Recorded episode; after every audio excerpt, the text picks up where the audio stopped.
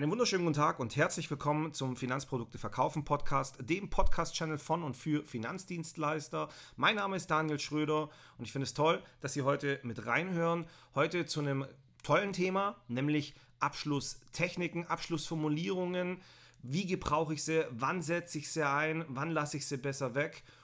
Und welche machen wirklich Sinn?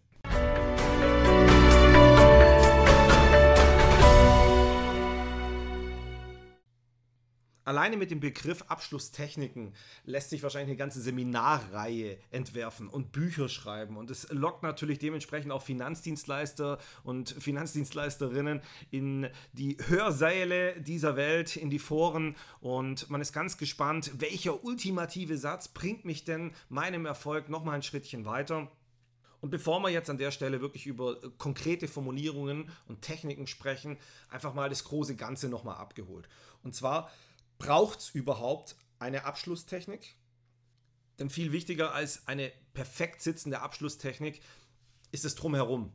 Das Ambiente, dass sich der Kunde wirklich wohlfühlt, dass ein Berater, eine Beraterin, mir auf Augenhöhe begegnet, eine saubere Bedarfsanalyse platziert, wo es einfach um den Kunden geht, dass es in der Chemie zwischen Berater und Kunden dementsprechend passt, dass dann die Produkte so präsentiert werden, dass es ein Kunde auch versteht, kein Fachchinesisch und dann zum Schluss auch wirklich Lösungen präsentiert werden, die passgenau zugeschnitten sind auf den Bedarf, auf die Probleme, die denn eben ein Kunde hat.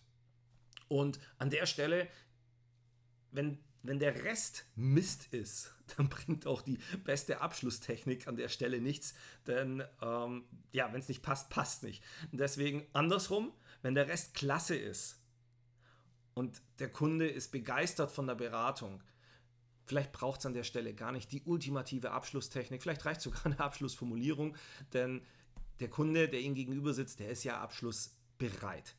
Und ich glaube, das ist ein ganz wichtiger Punkt, den man an der Stelle auch nochmal wiederholen kann.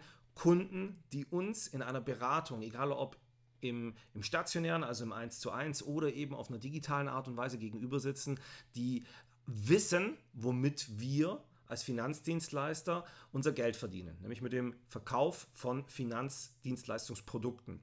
Und somit hat er ein bekundetes Interesse, er hört sich's an, er ist ein Stück weit abschlussbereit.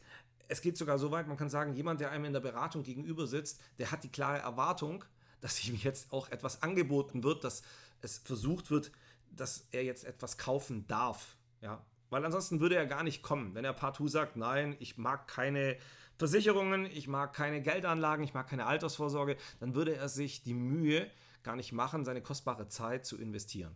Und dieses Mindset, also auf der einen Seite, wir haben ein sauberes Kundengespräch, wir interessieren uns redlich für die Person, die uns gegenüber sitzt. Wir platzieren die perfekten Lösungen für die Bedürfnisse und Probleme unseres Gegenübers. Und gleichzeitig uns sitzt jemand gegenüber, der ja eh eine gewisse Grundabschlussbereitschaft von, von sich aus gleich mitbringt.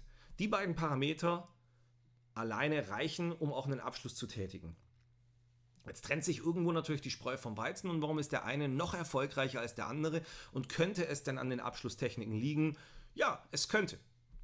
Nichtsdestotrotz gibt es auch konkluentes Verhalten, dass ich einfach an einem gewissen Punkt, wenn es passt, der Kunde ist mir signalisiert, kennen es alle mit nonverbalen oder verbalen Kaufsignalen, was die Körpersprache ausdrückt. Aber wenn es einfach klar ist, das ist das Problem, ich präsentiere die Lösung, die, die Lösung passt zu dem Problem, dass man dann einfach ohne große technisch ausgeklügelte Abschlussformulierung zu einem Abschluss streitet, indem man dann einfach sagt, ja gut, dann mache ich das so für Sie fertig.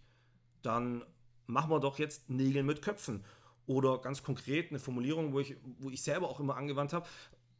Um das fertig zu machen, bedarf es natürlich ein paar Ausdrucke und ich brauche jetzt ungefähr 20 Minuten, bis da alle Unterlagen dementsprechend aus dem Drucker rausgekommen sind. Wie sollen wir es machen? Haben Sie noch was in der Stadt zu tun?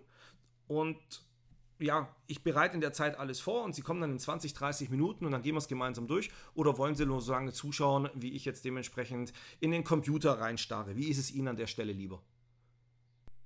Eine zweite durchaus bewährte Vorgehensweise ist das Fortführen der Formalitäten. Das bedeutet, nach der Beratung wenn der Kunde Ihrer Meinung nach mit Ihrer Beratung und auch den Lösungen einverstanden ist, dass man einfach unmittelbar danach in das Vertragswerk einsteigt. Und zwar auch hier durch konkurrentes Handeln, indem man mit den Ausfüllen von Formularen einfach beginnt. Und das sind so Signale, die man mit einer einfachen Frage dann dementsprechend stellen kann, die ganz deutlich auch dem Kunden gegenüber offeriert, dass wir jetzt in Richtung Abschluss gehen. Und das wären so Ab äh, Fragen wie, äh, jetzt helfen Sie mir noch mal ganz kurz, Herr Müller, bei Ihrem Vornamen. Das war, das war Florian, richtig? Und haben Sie noch einen zweiten Vornamen? Oder Sie wohnen doch im Mozartweg 17. Ist das schon noch aktuell? Und parallel dazu bedienen Sie Ihre Tastatur und damit einhergehend ist klar, Sie füllen gerade ein, eine Formalität aus, ein Formular. Und nur folgerichtig ist die Reaktion, die Sie jetzt vom Kunden bekommen. Ja, Mozartgasse ähm, ist noch aktuell oder äh, ich, ich bin am so und so vielten geboren. Auch das ist gleichgesetzt mit einem Ja, bitte mach weiter. Ich weiß, was du gerade machst, ich bin einverstanden. Sollte Ihr Kunde nicht einverstanden sein, dann wird er hier schon einlenken oder eingreifen und dementsprechend Sie nochmal bremsen und ähm, ja, das Ganze eruieren oder stoppen. Und genau das sind Beispiele für Vorgehensweisen, wo man jetzt keine ganz spezielle Abschlusstechnik anwenden muss, sondern durch konkurrentes Handeln oder durch eine klassische Abschlussformulierung zum Abschluss eben kommen kann.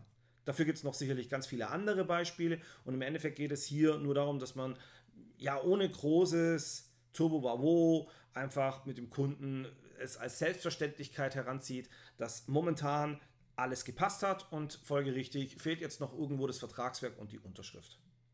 Demgegenüber stehen natürlich diverse Abschlusstechniken.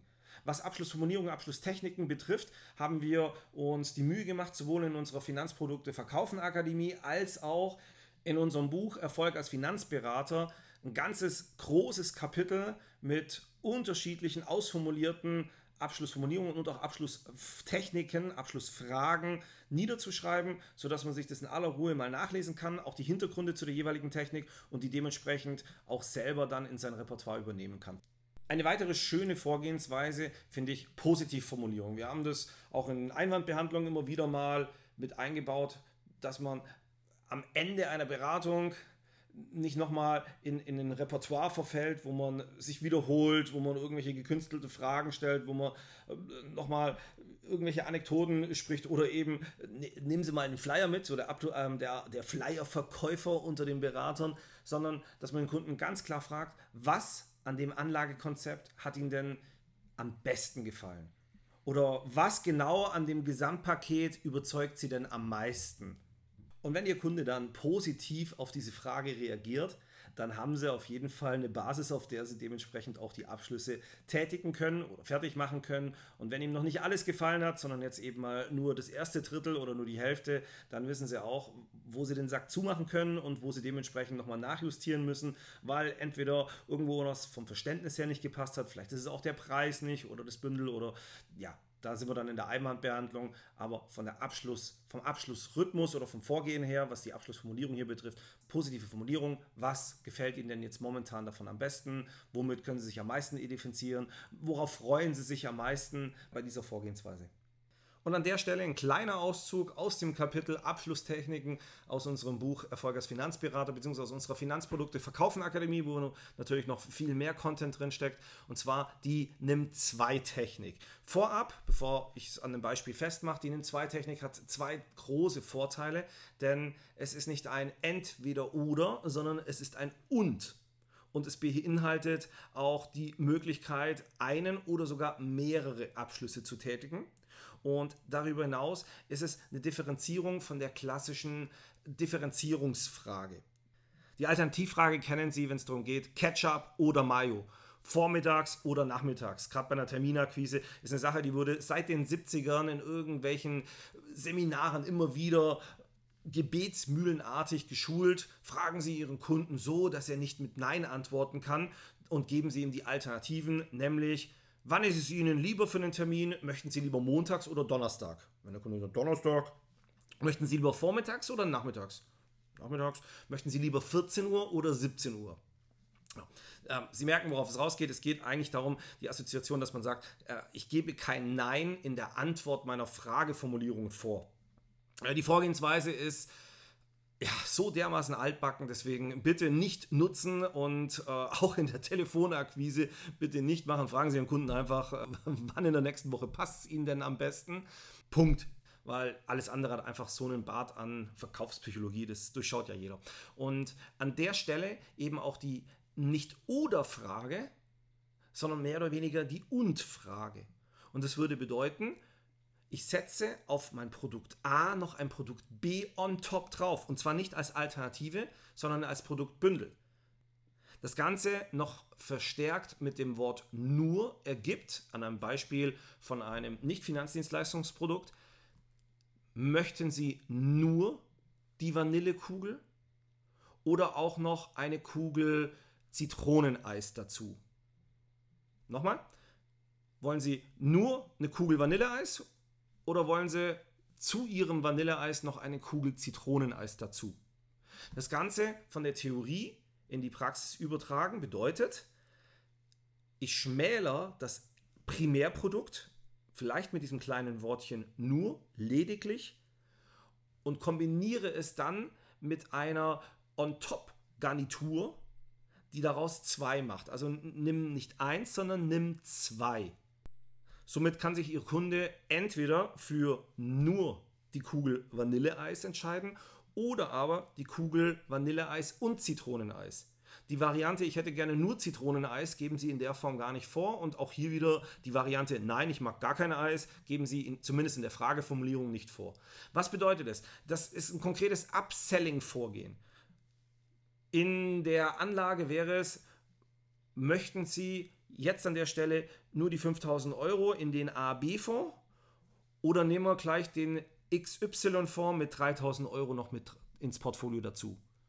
Oder soll man an der Stelle jetzt nur den AAB-Fonds für sich fertig machen oder machen wir noch einen Sparplan mit 100 Euro monatlich drauf? Bleibt es an der Stelle bei der reinen Hausratversicherung oder soll ich Ihnen die Glas-Zusatzversicherung inklusive der Zerrankochfeldabsicherung auch noch mit dazu packen? Und auf alle Formulierungen kann der Kunde entweder sagen, ja, mach A oder mach A und B. Und jetzt kommt das Wichtige. Wenn Ihr Kunde an der Stelle Nein sagt, ist es indirekt sogar ein Ja. Denn, gehen wir nochmal das Beispiel durch, hätten Sie gerne nur den AB-Fonds mit 5000 Euro oder noch einen Sparplan mit 200 Euro dazu und der Kunde antwortet Ihnen darauf mit einem Nein, dann bezieht sich das Nein auf das Upselling, in dem Fall die 200 Euro on top Sparplan. Und damit ist es gleichzeitig das Nein, das Ja zu Ihrem Primärangebot, nämlich in dem Fall den AB-Fonds für 5000 Euro. Das bedeutet eine Win-Win-Win-Technik, mit der Sie erstens ein Basisprodukt so platzieren und in Ihrer Frageformulierung kein Nein in der Form mitbekommen. Zweitens ein Upselling, das Sie in der Frage gleich mit dazu packen können. Und drittens, selbst wenn Sie ein Nein bekommen, haben Sie so gesehen ein Ja für zumindest einen Abschluss. Genau. So viel zu einer schönen Abschlusstechnik der NIM2-Technik. Wer jetzt an der Stelle Lust auf weitere Techniken, weitere Vorgehensweisen rund um die Abschlussformulierungen gefunden hat, der schaut doch einfach mal unter www.finanzprodukte verkaufen vorbei. Hören Sie auch das nächste Mal wieder rein bei einer neuen Folge vom Finanzprodukte verkaufen Podcast. Ich sage vielen Dank und auf bald. Ich hoffe, Sie sind an der Stelle wieder einen kleinen Tick besser. Verkaufen Sie es gut und bis demnächst. Ihr Daniel Schröder. Bye.